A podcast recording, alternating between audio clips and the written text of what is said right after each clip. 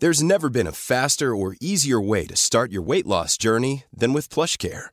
PlushCare accepts most insurance plans and gives you online access to board-certified physicians who can prescribe FDA-approved weight loss medications like Wigovi and Zepbound for those who qualify. Take charge of your health and speak with a board-certified physician about a weight loss plan that's right for you. Get started today at plushcare.com slash weight loss. That's plushcare.com slash weight loss. plushcare.com slash weight loss. Porque el mundo actual no se entendería sin la economía y los negocios. Acompaña a Mario Maldonado, el columnista de negocios más joven y objetivo del periodismo financiero, en su programa Bitácora de Negocios.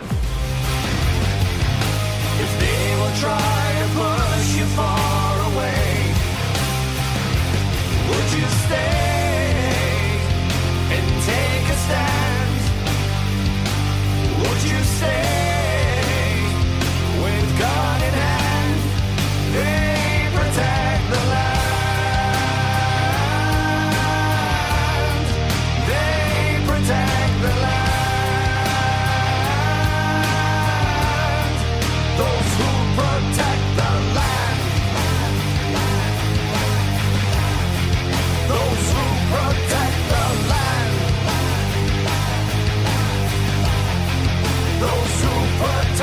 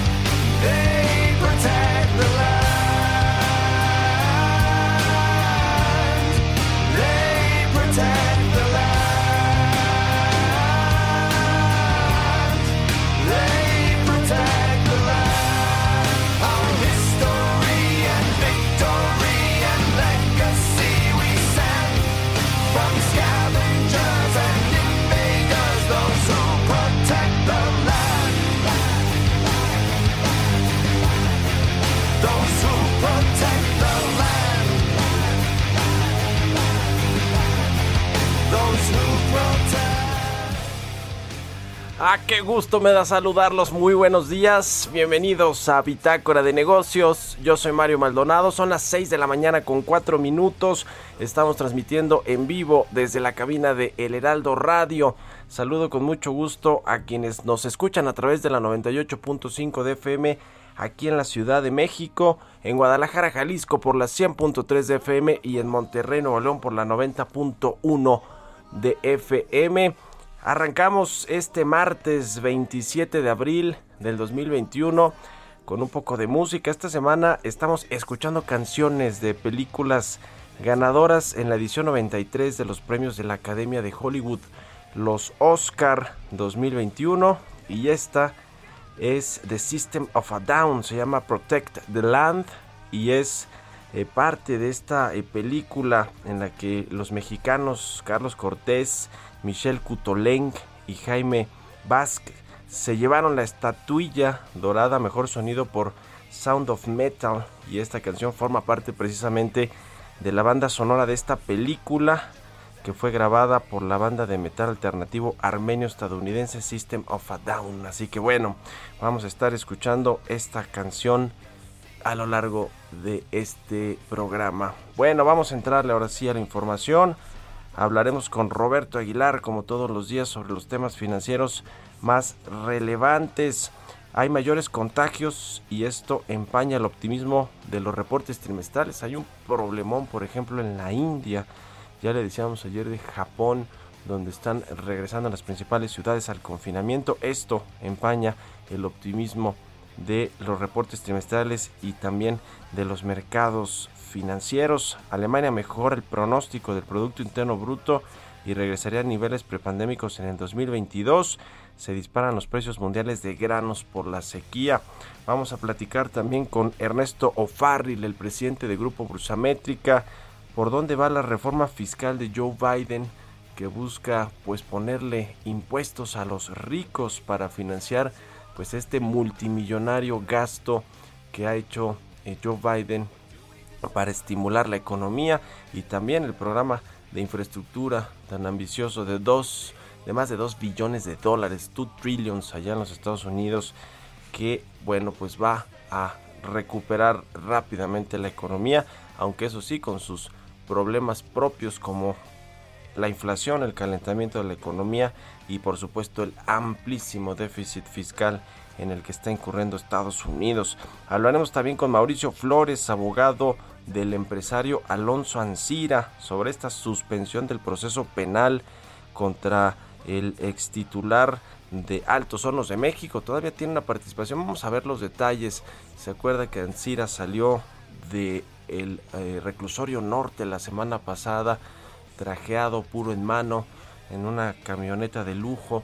Pues ya, después de haber hecho este acuerdo reparatorio de 216 millones de dólares con petróleos mexicanos y el gobierno al parecer le va a retirar los cargos eh, por los que estaba detenido. Vamos a hablar con su abogado, Mauricio Flores, uno de los abogados de Alonso Ancira, y también platicaremos con Jesús López, subdirector de análisis económico del Banco Base, sobre la actividad económica que volvió a caer en febrero, el IGAE que dio ayer eh, a conocer el INEGI, se contrajo 0.3%, dice Jonathan Heath, el subgobernador del Banco de México, que pues va a ser un primer trimestre de caídas en términos económicos a pesar de que algunos indicadores parece que comienzan a recuperarse, no está claro este tema de la recuperación. Ciertamente todavía el primer bimestre del año pues fue una comparación cuando no había COVID contra el año pasado. El primer bimestre no teníamos todavía este cierre de actividades. Después ya en marzo vino esta eh, pues esta estrategia de confinamiento y sin embargo pues las comparaciones no le favorecen a este 2021 en términos de recuperación económica. Vamos a hablar de estos temas aquí en Bitácora de Negocios, así que quédense con nosotros. Vámonos ahora con Jesús Espinosa, quien ya tiene el resumen de las noticias más importantes para comenzar este martes 27 de abril.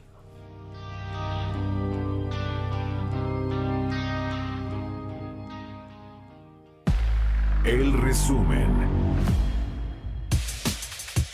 Este lunes, José Medina Mora, presidente de la Confederación Patronal de la República Mexicana, pidió a candidatos y partidos políticos sumarse al Manifiesto México, que incluye ocho temas como reactivación económica y social, atención a la pandemia, empleos, seguridad, finanzas sanas y competitividad fiscal, Estado de Derecho, combate a la corrupción e impunidad, educación y sostenibilidad hídrica y energética.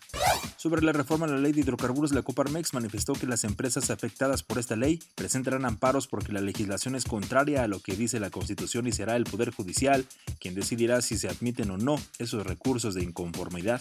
El Instituto Nacional de Estadística y Geografía informó que el índice global de la actividad económica de México registró en febrero una caída de 0.34% en su comparación mensual, su mayor retroceso en nueve meses. El Consejo Mundial de Viajes y Turismo anunció que los miembros que pertenecen a esa organización realizarán una inversión de 2.5 mil millones de dólares en los próximos años en el sureste de México para reactivar el sector turístico de la región, además de que se crearán más de 180 mil empleos. Ante el amparo que interpuso una ciudadana en el Estado de México al señalar que el cambio de rutas para aterrizar en el Aeropuerto Internacional de la Ciudad de México genera daño al medio ambiente y a la salud de su familia, la Secretaría de Comunicaciones y Transportes descartó la posibilidad de regresar al anterior diseño del espacio aéreo. En un comunicado enviado a la Bolsa Bolsa Mexicana de Valores América Móvil informó que sus accionistas aprobaron un fondo de recompra por 25 mil millones de pesos, mismo que será para la adquisición de acciones propias para usarse durante el periodo abril 2021-abril 2022. Bitácora de negocios en El Heraldo Radio.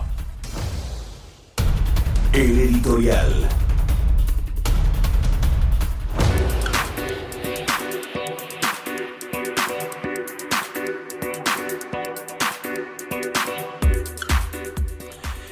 Y bueno, entre otros de los nombramientos o propuestas importantes que tiene que hacer el presidente López Obrador este año, pues es la de el gobernador del Banco de México, eh, Alejandro Díaz de León, el actual gobernador, termina su mandato el 31 de diciembre del 2021, así que por ahí de noviembre o la primera semana de diciembre el presidente López Obrador tendrá que mandar al Senado su propuesta para pues sustituir a Alejandro Díaz de León. Puede ser que los, eh, bueno, puede ser la, una de las opciones que lo reelija y que se quede por otros seis años como gobernador de Banco de México, pues eh, quizá a la luz de, de, lo que piensa el presidente López Obrador de los neoliberales. No sea esta la opción eh, que traiga en mente el presidente o quizá todavía no sabe pues qué hacer con ese cargo.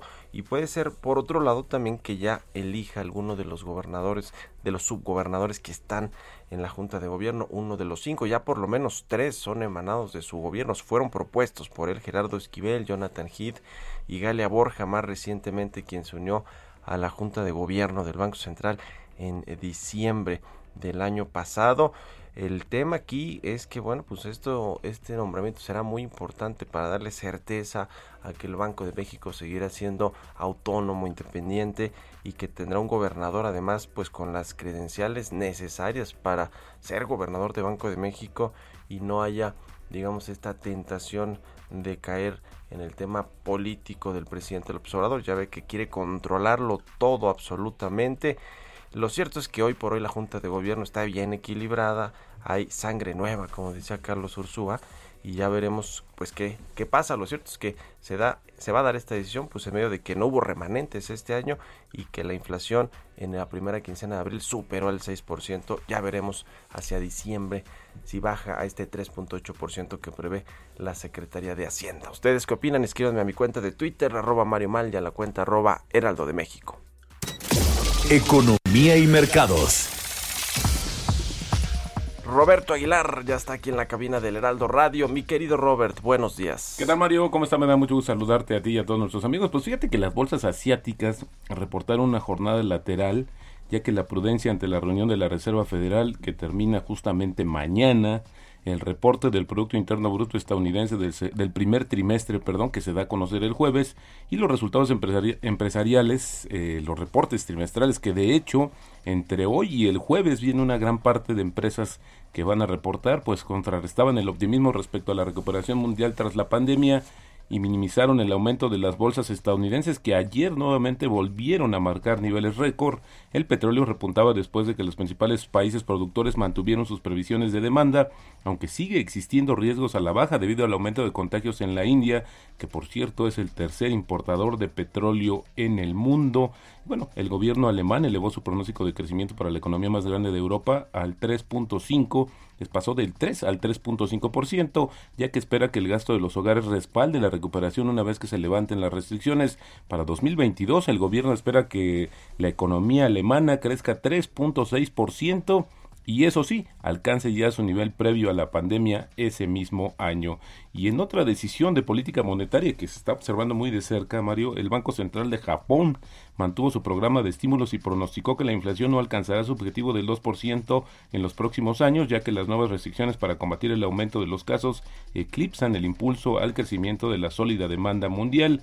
El Banco de Japón también advirtió sobre la gran incertidumbre que existe en torno a la posibilidad de que la pandemia afecte el crecimiento económico, lo que indica que está dispuesto a mantener abierto pues justamente el dinero barato en el futuro inmediato y en el informe trimestral que publica justamente hoy el, Banco de Japón revisó ligeramente al alza su previsión de crecimiento y se mantuvo en su opinión de que la tercera economía del mundo se va a recuperar gracias a la fuerte demanda de Estados Unidos y China que apuntalan justamente las exportaciones niponas. Y ayer, Mario, fíjate que importante este tema porque ayer coincidieron incrementos de las materias primas. Por ejemplo, en los futuros del maíz de Chicago subieron a su nivel más alto desde junio, junio del 2013, ya que la preocupación por los suministros de América del Sur, afectados básicamente por la sequía, impulsó el mercado. El alza repercutió también en el trigo y la soya que tocaron máximos de 8 años y los precios del cobre ayer también Mario se dispararon a máximos de 10 años. Esto debido a las preocupaciones sobre suministros de Chile donde hay un tema que justamente los sindicatos mineros rechazan el intento del gobierno de bloquear el tercer retiro de ahorros para el para justamente de fondo de pensiones que se había autorizado en este país justamente para aliviar el tema de la pandemia y que los trabajadores pudieran disponer de este recurso. También lo que afectó pues fue la caída del dólar y las expectativas de una demanda más fuerte de China que representa cerca de la mitad del consumo mundial del metal. Así es que también este este este caso de los metales a nivel mundial, pues se dispararon ayer encabezados por el cobre que jaló a otros metales. Y HCBC, este banco, reportó un aumento del 79% en el beneficio o en las ganancias del primer trimestre, esto muy por arriba de lo esperado, ya que la mejora de las perspectivas económicas permitió al banco liberar el efectivo reservado ante posibles impagos debido a la pandemia, más de 4 mil millones de dólares. Le apuesta fuerte a HCBC a que viene la recuperación. Y UBS registró también un aumento de 14% en el beneficio neto del primer trimestre, esto debido a los niveles récord de actividad de clientes. Este banco que tiene el negocio de gestión de patrimonio más grande del mundo, pues al mismo tiempo eh, reveló una pérdida de 774 millones de dólares en transacciones con la firma de inversiones estadounidenses Archigo, eh, que bueno, pues también Nomura informó hoy un golpe por 2.300 millones de dólares justamente provenientes de su inversión en y participación en este fondo de inversión estadounidense.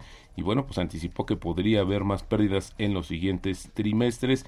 Y de hecho pues esto provocó que tuviera en el primer trimestre la mayor pérdida trimestral desde la crisis financiera de 2008 y bueno, pues ayer también le reportó Tesla, superaron las expectativas las ventas, después de que a principio de este mes informó de un récord de entregas por la fuerte demanda en China. La compañía dijo que fue capaz además de navegar a través de los problemas de escasez de suministros de chips en el mundo, en, en parte por un cambio muy rápido a nuevos microcontroladores. A pesar de eso, las acciones cayeron ligeramente de Tesla. Y bueno, hablando también del tema de los microprocesadores, de los chips, que habíamos dicho que justamente este fin de semana había el Financial Times había informado sobre los problemas que se enfrenta Volkswagen a nivel global. Bueno, pues no tardó mucho porque ayer justamente Volkswagen de México dijo que va a suspender en algunos días de mayo el ensamblaje de dos de sus modelos debido al impacto del persistente desabasto global de semiconductores en la industria. Así es que bueno, pues también está en, este mismo tenor. Y rápidamente, Mario, fíjate que en respuesta a las solicitudes de México y Canadá, Estados Unidos comenzará a compartir hasta 60 millones de vacunas de AstraZeneca con otros países en las próximas semanas. Esto lo dijo ayer la Casa Blanca, que precisó que el gobierno aún no decide cuál será el proceso para determinar y dónde y cómo compartir justamente las dosis detalló que podría haber ya 10 millones de dosis autorizadas para la exportación en las próximas semanas y actualmente se están produciendo alrededor de 50 millones de dosis más y podrían enviarse en mayo y junio. Y bueno, la frase del día de hoy, eh, Mario, si me permites, si yo te debo una libra, tengo un problema, pero si te debo un millón, el problema es tuyo. Esto lo dijo en su momento John Keynes, el destacado e influyente economista considerado padre de la macroeconomía, lectura obligada para quienes estudiamos justamente esta carrera. Y el tipo de cambio, Mario, 19.90, es así como está cotizando. Tenemos una recuperación de 2.5% en lo que va de este mes. Muy bien. Oye, este tema del maíz eh, tiene que ver obviamente también con los aumentos de la tortilla aquí en México, ¿no? Que le han pegado allá la canasta básica. Sí, fíjate que ya venía una tendencia de crecimiento del precio de maíz internacional, sobre todo por estos futuros, que así es como se maneja, casi no hay operaciones eh, al contado o físicas y esto es lo que está marcando justamente el tema. Brasil es el es el es uno de los focos de preocupación justamente por el abasto mundial, pero yo creo que esto va para largo. La FAO había advertido que viene un incremento importante de los precios internacionales de los alimentos ligados mucho justamente estas materias primas. Así es que los granos, y esto podría todavía complicar más el tema de la inflación en México. Y vaya que México importa importa maíz, ¿no? Gracias. y se come mucho. Y se, come, bueno, claro, por supuesto, es parte de la alimentación básica de los mexicanos, la tortilla y todos otros todos los otros productos a base del maíz. Gracias, Robert. Al contrario, muy buenos días. Roberto Aguilar, síganlo en Twitter, Roberto AH. Vamos a otra cosa. Radar Económico. ¿Por dónde va la reforma fiscal de Joe Biden? Vamos a platicar al respecto con Ernesto Farril, presidente de Grupo Bursamétrica. ¿Cómo estás, Ernesto? Buenos días. Están muy buenos días. Pues cuéntanos por dónde va este asunto de Joe Biden que pues ya dijo que le quiere poner impuestos a los ricos porque cómo se va a financiar ese altísimo déficit fiscal en el que va a incurrir o está incurriendo pues para eh, que se recupere la economía de los Estados Unidos.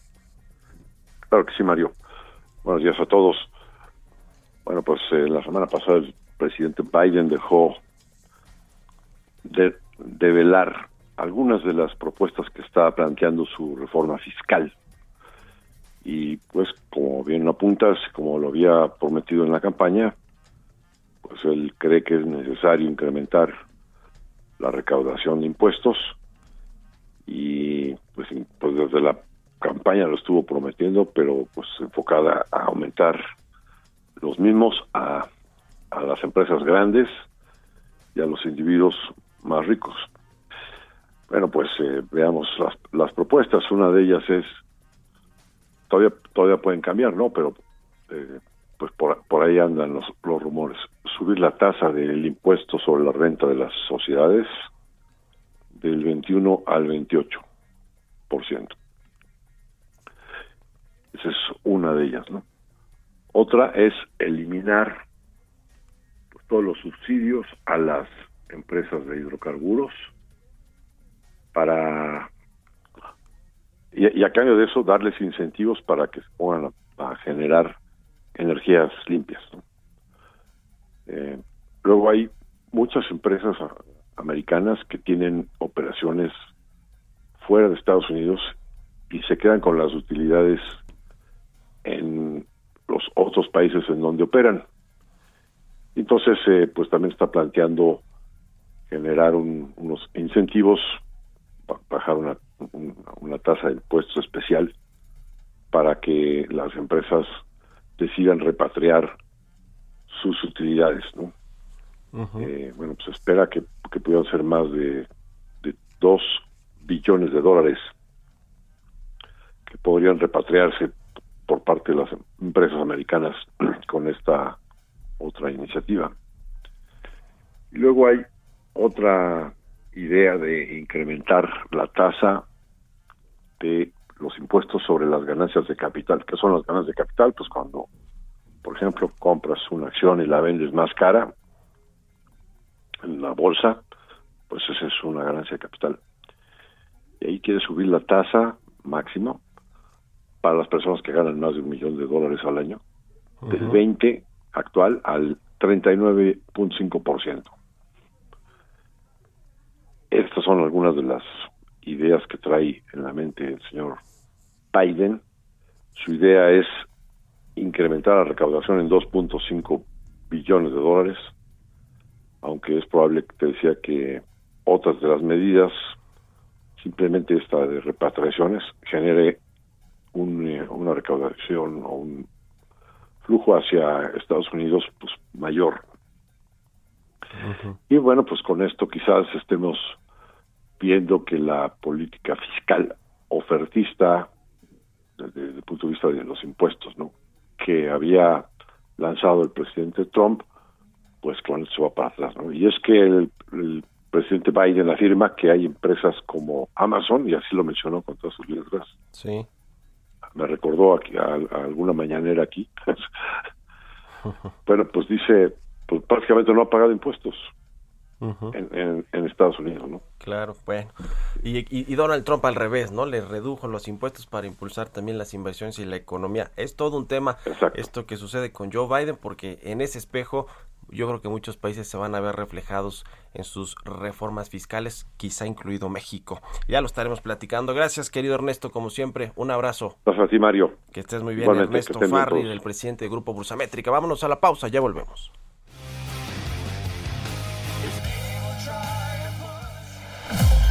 Continuamos en un momento con la información más relevante del mundo financiero en Bitácora de Negocios con Mario Maldonado. Regresamos. Heraldo Radio, la H que sí suena y ahora también se escucha. Estamos de vuelta en Bitácora de Negocios con Mario Maldonado. Entrevista.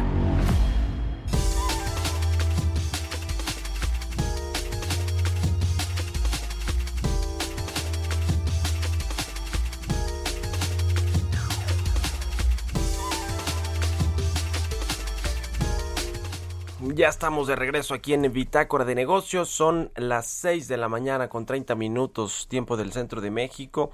Vamos a platicar con uno de los abogados del empresario Alonso Ancira, quien salió de prisión, dejó el reclusorio norte la semana pasada, luego de pagar este acuerdo reparatorio de 216 millones de dólares. Eh, dio un adelanto de 50 millones de dólares y el resto los pagará en eh, tres años, si no eh, mal recuerdo. El expresidente de Altos Hornos de México se comprometió a pagar a Pemex esta reparación del daño por la venta de la planta de agronitrogenados a petróleos mexicanos en tiempos de Emilio Lozoya. Y ya tenemos a Mauricio Flores, abogado de Alonso Ancira. Abogado, ¿cómo está? Muy buenos días. Gracias por tomar la llamada.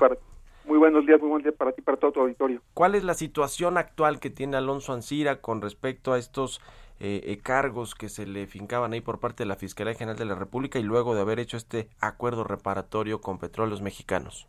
El proceso penal se encuentra suspendido, esta tiene que hacer tres pagos, como bien mencionabas, y una vez terminados esos pagos, el, la, la acción penal se extinguirá y quedará sobreseído el proceso. ¿Cuántos cargos eh, eran por los que se le acusaba a eh, Alonso Ancira? Bueno, relacionado en algún momento también con Emilio Lozoya, con este caso de, de Odebrecht y la venta, la venta de agronitrogenados. ¿Cuál, ¿Cuántos cargos y, y todos estos, digamos, se suspenden por completo con el acuerdo reparatorio? Era un solo un solo cargo y, y, en ese sentido sí se suspenden por completo derivado de que no había más de una acusación. Cuando llegó extraditado de España Alonso Ancira con este acuerdo reparatorio pues ya bajo el brazo, se preveía que pudiera salir pronto puesto que ya traía el acuerdo reparatorio, pero se quedó, si no recuerdo mal, más de dos meses, ¿no? Eh, en, en el reclusorio norte. ¿A qué se debió esto, abogado? a que se estaba negociando la, eh, el contenido final del acuerdo y las garantías para, para otorgar a Pemex este, a, de manera de que estuvieran plenamente conformes con, con el acuerdo. Uh -huh. eh, Petróleos Mexicanos quería eh, más, digamos, eh, dinero, pues, por algunos recargos y por el tiempo, pues, en el que ya tuvo que eh, Pemex, pues, operar y administrar esta planta de agronitrogenados. ¿Es correcto? Es decir, el acuerdo inicial había sido por 200 millones de dólares y si no eh, tengo mala información, eh, quería Pemex otros 150 millones de dólares, cosas por el estilo. ¿Es, es correcta la información? Eh, en la mesa de negociación hubo varias cantidades, al final se llegó a los 216, hubo cantidades un poquito mayores, hubo cantidades menores, al final todas las partes estuvieron conformes con los 216. Uh -huh. ¿Cómo queda ahora la participación accionaria de Alonso Ancira en Altos Hornos de México? Hubo esta operación eh, para eh, que un grupo de empresarios del sector minero o metalúrgico se quedara con la empresa eh, o, con, o, con, buena parte de la empresa y estuvo Julio Villarreal de eh, grupo Villacero con otro grupo de inversionistas pero sigue sigue Alonso Ancira como accionista de Altos Hornos de México eh, tengo entendido que esa parte es ajena al acuerdo reparatorio, pero tengo entendido que hay un proceso de, de venta de la empresa. No, no, tengo los detalles de eso derivado que es ajeno al acuerdo. Uh -huh. En las garantías de pago que dejó Alonso Ancira, que ofreció 50 bienes inmuebles luego de que se firmó el acuerdo con el juez José Artemio Zúñiga, que fue el que autorizó su liberación. Eh, ¿cómo, está ese, ese tema de las garantías? ¿Cuáles garantías? ¿Son, ¿Son todas propiedades de Alonso Ancira o cómo funciona este tema? son diversas garantías, propiedad de Alonso Ancira, algunas propiedad de Altos Hornos de México, otras, y básicamente son garantías que generan tranquilidad a las partes de que no, a, en un remoto caso de que alguno de los pagos no se realice o se atrase, haya certeza de que no hay riesgo de un incumplimiento y puedan ejecutar las garantías. Uh -huh. Ok, y entonces, eh, ¿en cu cuánto tiempo es lo que están estimando ustedes que va a durar todo este, el, el proceso, digamos, de suspensión eh, que otorgó la, la, Fiscalía, digamos, que ya cuando quedará completamente libre sin un solo cargo el, el empresario Alonso Ancira? Eh, son tres pagos en noviembre de este año, noviembre del siguiente y del subsecuente, uh -huh. por lo tanto eso es lo que tiene que durar. Acabando esos tres años y estos tres pagos, el, el, habrá una audiencia ante el juez donde donde de donde su facto declara extinguida la acción penal. ¿Ya no tendría, eh, no tiene restricciones pues Alonso Encira para salir del país o es el caso similar al de Emilio Lozoya que tiene pues un brazalete y no podría, no puede salir eh, en teoría de, de, México? Él no tiene ninguna restricción, por puesto que Emilio Lozoya lo que tiene es una medida cautelar, uh -huh. eh, una medida cautelar vigente en su proceso. En nuestro caso ya no hay proceso, está suspendido. Perfecto. Eh, ¿qué, ¿Qué entonces, ¿era un solo cargo por el que se le, se le acusaba? Tengo entendido que había por lo menos dos o tres, ¿no? O, ese es el, el, único por el que ya no se le ejerció acción penal, pero el resto eventualmente podrían eh, pues eh, eh, volver a proceder contra, contra el empresario si lo determina así la fiscalía. Era un solo cargo y, y, y era un solo cargo, una sola causa penal. no, no había más, no, no existe más y tiene que ver con esta venta de la planta de fertilizantes de agronitrogenados a Pemex, ¿verdad? En, en, el Está muy relacionado, básicamente. Ok. Ahora, eh, ¿Alonso Sierra está aquí en México? Sí, hasta donde tengo entendido, sí está aquí en México. Ok, ok. Pues muy bien, muy interesante el, el proceso que siguió este empresario mexicano. El, el acuerdo reparatorio finalmente, abogado, eh, que logró con petróleos mexicanos fue a través de la fiscalía. ¿Cómo funciona este tema de si el empresario va a pagarle a petróleos mexicanos, eh, la Fiscalía General de la República o los jueces pues que llevaban su caso? ¿Cómo, cómo funciona este tema de, de si fue con Pemex y la Fiscalía eh, fue la que otorgó pues esta suspensión de, de los carros contra Alonso Encira? Este, el nuevo sistema de justicia penal prevé formas alternas de conclusión del proceso, esta es una de ellas. En este caso se, se tuvo como víctimas tanto a Pemex como a la UIF, principalmente Pemex derivado de que el, de, que fue quien hubiera sufrido un posible perjuicio patrimonial. En ese sentido, suscribimos un acuerdo con, con el propio Pemex. La Fiscalía en todo momento participó y la UIF también, y ninguna de, de las partes manifestaron una oposición eh, suficiente como para no tener por celebrado el acuerdo. Ambas partes, eh, todas las partes coincidieron en que era eh, la mejor forma de concluir el proceso y en ese sentido fuimos una audiencia ante el juez el lunes, no, no, no, el, no ayer, la semana pasada, donde el juez refirió que el acuerdo cumplía con todos los requisitos constitucionales y legales y tuvo por y tuvo por celebrado el acuerdo con, con intervención y sin, y sin oposición de las partes, aunque solamente el acuerdo en sí mismo lo firmó Pemex, pero todas las partes participaron al menos en la audiencia sin oponerse al mismo. Pues ahí está el tema. El presidente López Obrador dijo a mí que me regresen mi dinero a petróleos mexicanos y hacemos este acuerdo reparatorio con Alonso Encira.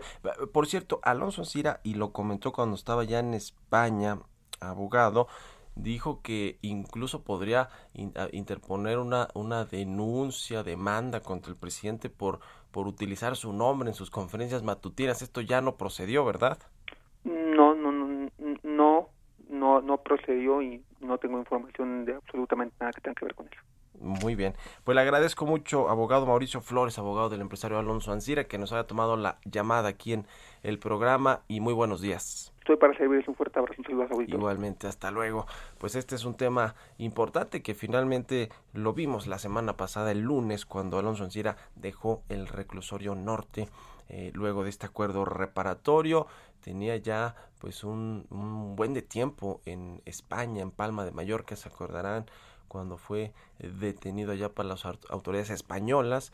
Después, pues tuvo este proceso en libertad eh, condicional allá en, España y finalmente lo extradita, ¿no? Él se acoge pues a este proceso de extradición en, México y luego de hacer el acuerdo reparatorio para regresarle a Pemex en ese entonces cerca de 200 millones de dólares. Finalmente serán 216 millones con estas garantías que ofrece 50 bienes inmuebles y el pago en eh, tres años de esta cantidad del pago de reparación de el daño por la venta de la planta de fertilizantes agronitrogenados a petróleos mexicanos en tiempos de Emilio Lozoya. Son las 6 con 40 minutos. Vamos con las historias empresariales. Historias empresariales. Y de nueva cuenta, Bill Gates volvió a la carga a predecir cuándo va a terminar la pandemia del COVID-19, cuándo vamos a regresar a la normalidad que ya no será la misma que teníamos antes de el COVID-19. Vamos a escuchar esta pieza que preparó Giovanna Torres sobre Bill Gates y las predicciones del final de la pandemia. Se han formulado varias predicciones sobre la pandemia y una de las más acertadas ha sido del magnate Bill Gates, quien nuevamente declaró que el mundo volverá a su normalidad a finales del 2022, cuando haya vacunas de sobra, pues ya la población va a estar vacunada en su totalidad. La vacunación en países primermundistas está avanzando y será hasta que estas naciones terminen con el proceso y puedan tal vez liberar vacunas para otros países menos desarrollados, por lo que el empresario señaló que tanto Inglaterra como Estados Unidos estima que lleguen a altos niveles de vacunación en verano del 2021, para que tal vez puedan liberar vacunas que ya no utilizarán. Agregó que si la aprobación de nuevas vacunas e inversión en nuevos tratamientos continúa avanzando con eficacia, incluso la pandemia podría terminar antes de finales del 2022. Pero lo que el empresario sí asegura es que debemos aprender a tomar precauciones para la siguiente. De acuerdo con las declaraciones de Gates, el mundo en algún punto se volverá a enfrentar una pandemia y para evitar que ésta sea tan agresiva debemos invertir más en salud. Dentro de las afirmaciones aseguró que una futura pandemia podría ser incluso 10 veces peor si los gobiernos no empiezan a proteger a sus ciudadanos y invertir en investigaciones y desarrollo para enfrentar tanto la pandemia que estamos enfrentando y desarrollar capacidades completamente nuevas. Para Bitácora de Negocios, Giovanna Torres. Entrevista.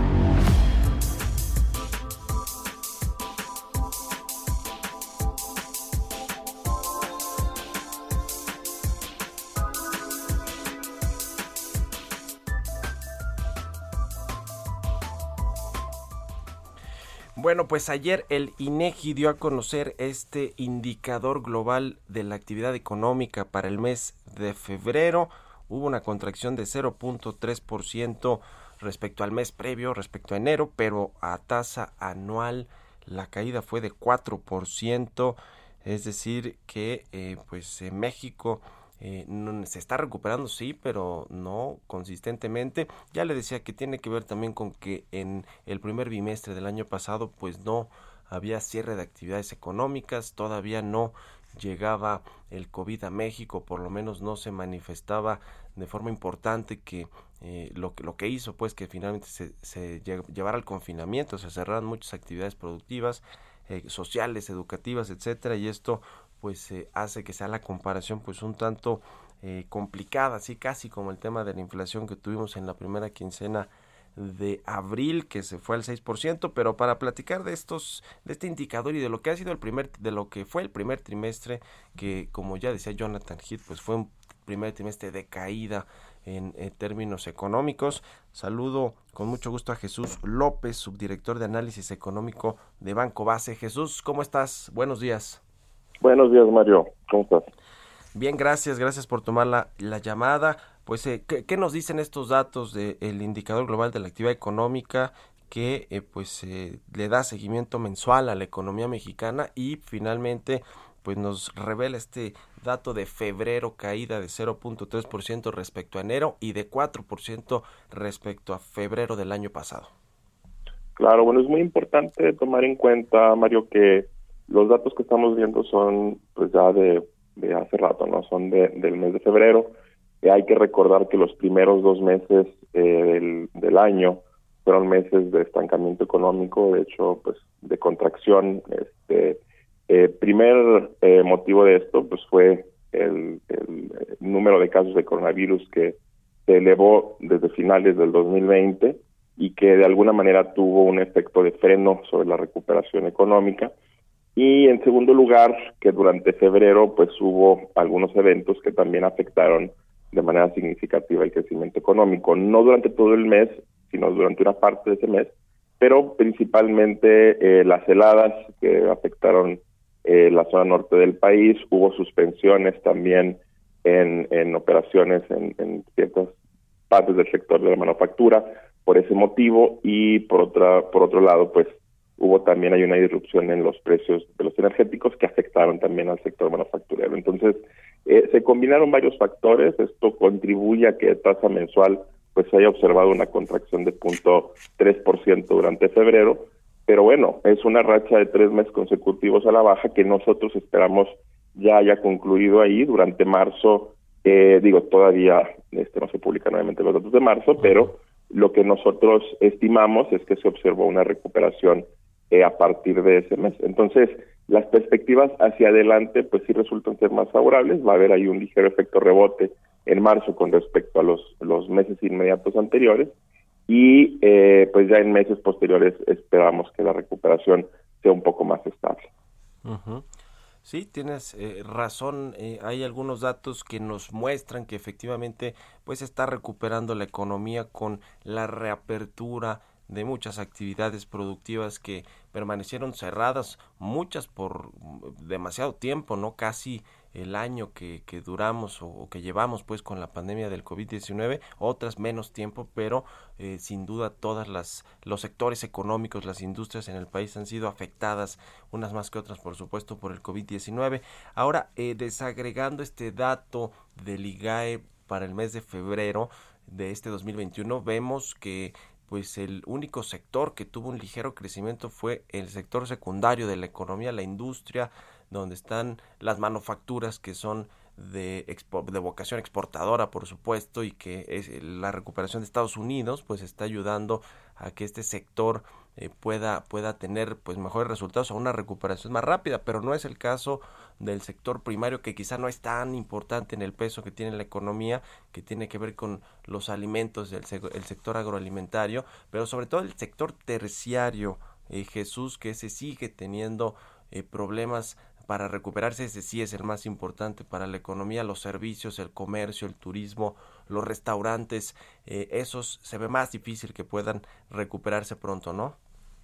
Mira, definitivamente que el sector terciario es lo que sí tuvo un efecto a la baja sobre el crecimiento eh, en los eh, primeros dos meses del año, ¿no? Las eh, perdón, el sector eh, de actividades secundarias, donde está minería, construcción, manufacturas, tuvo crecimientos mensuales durante enero y febrero, este punto dos y punto cuatro por ciento respectivamente.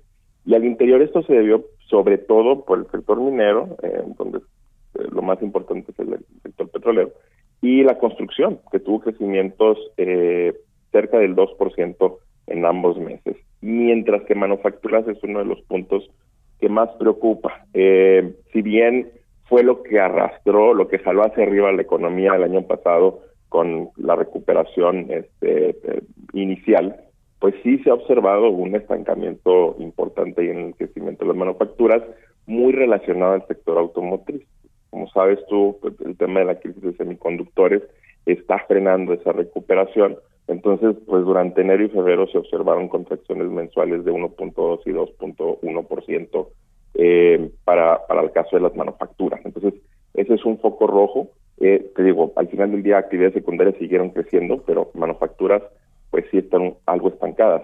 Y por el otro lado, pues actividades terciarias sí se contrajeron los dos meses, este, a tasas de punto de punto dos por ciento, pero sí tuvieron disminuciones eh, por ahí significativas, sobre todo por el sector de comercio, el por mayor y por menor, que se vio afectado por los factores que te comenté hace un momento, no el tema de la pandemia, el tema de disrupciones en el mes de febrero, pero creemos que durante marzo, pues sí, con un poco más de apertura económica que, que sí, que sí hubo. Eh, de hecho, el indicador IMEF eh, no manufacturero también tuvo un repunte significativo por ahí.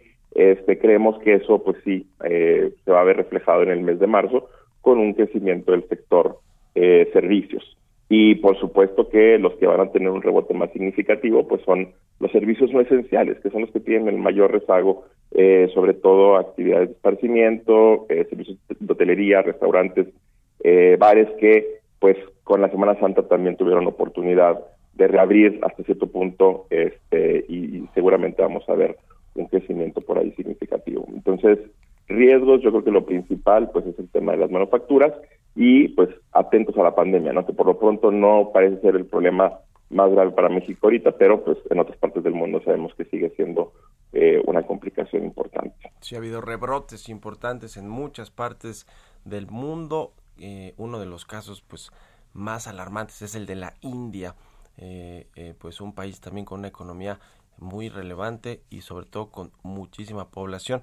El tema de la inflación, Jesús, de la primera quincena de abril que se fue hasta el 6%, que eh, te, te, preocupa? ¿Ves focos rojos en este indicador, en la estabilidad de los precios en México y también en la recuperación económica? Porque la inflación finalmente es una especie de impuesto, ¿no? De impuesto regresivo que le afecta pues a los más pobres porque aumentan los precios de la canasta básica de algunos alimentos, los energéticos.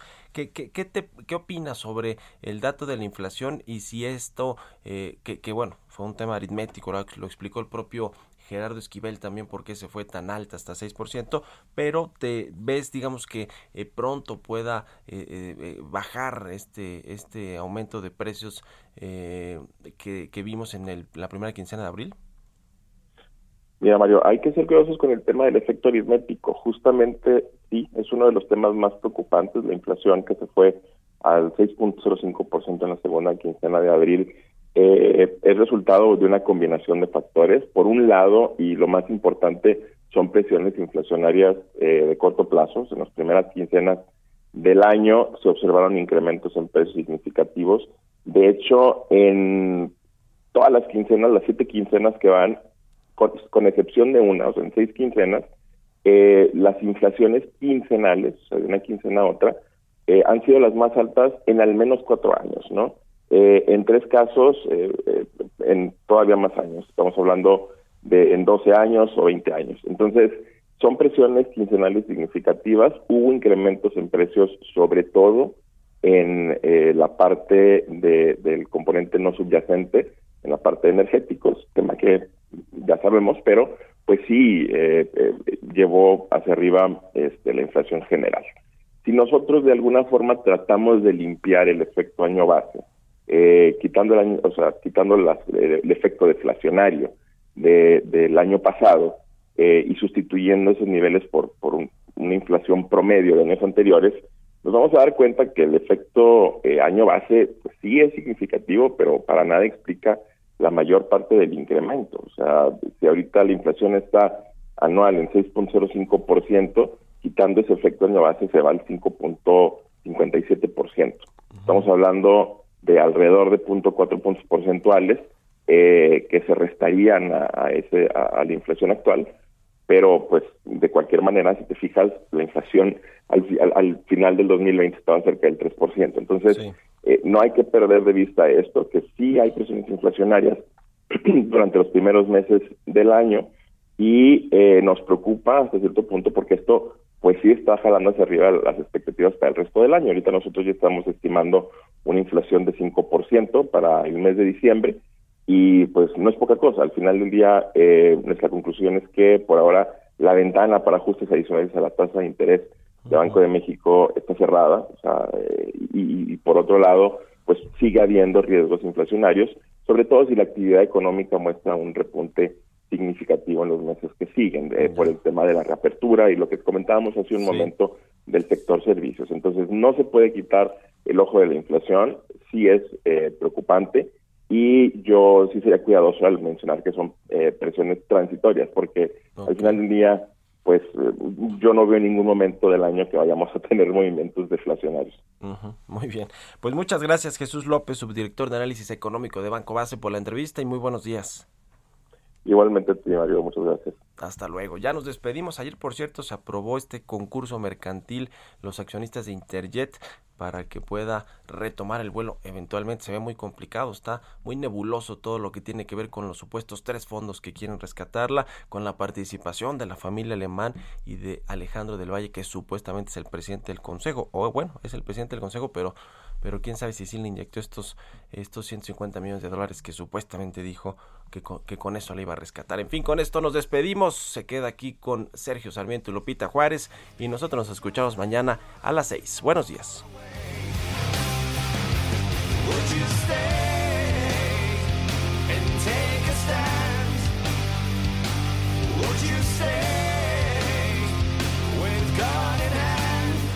Esto fue Bitácora de Negocios con Mario Maldonado, donde la H suena y ahora también se escucha. Una estación de Heraldo Media Group. Deserves the best, and there's no better place to shop for Mother's Day than Whole Foods Market. They're your destination for unbeatable savings, from premium gifts to show-stopping flowers and irresistible desserts. Start by saving 33% with Prime on all body care and candles. Then get a 15-stem bunch of tulips for just $9.99 each with Prime. Round out Mom's menu with festive rosé, irresistible berry chantilly cake, and more special treats. Come celebrate Mother's Day at Whole Foods Market.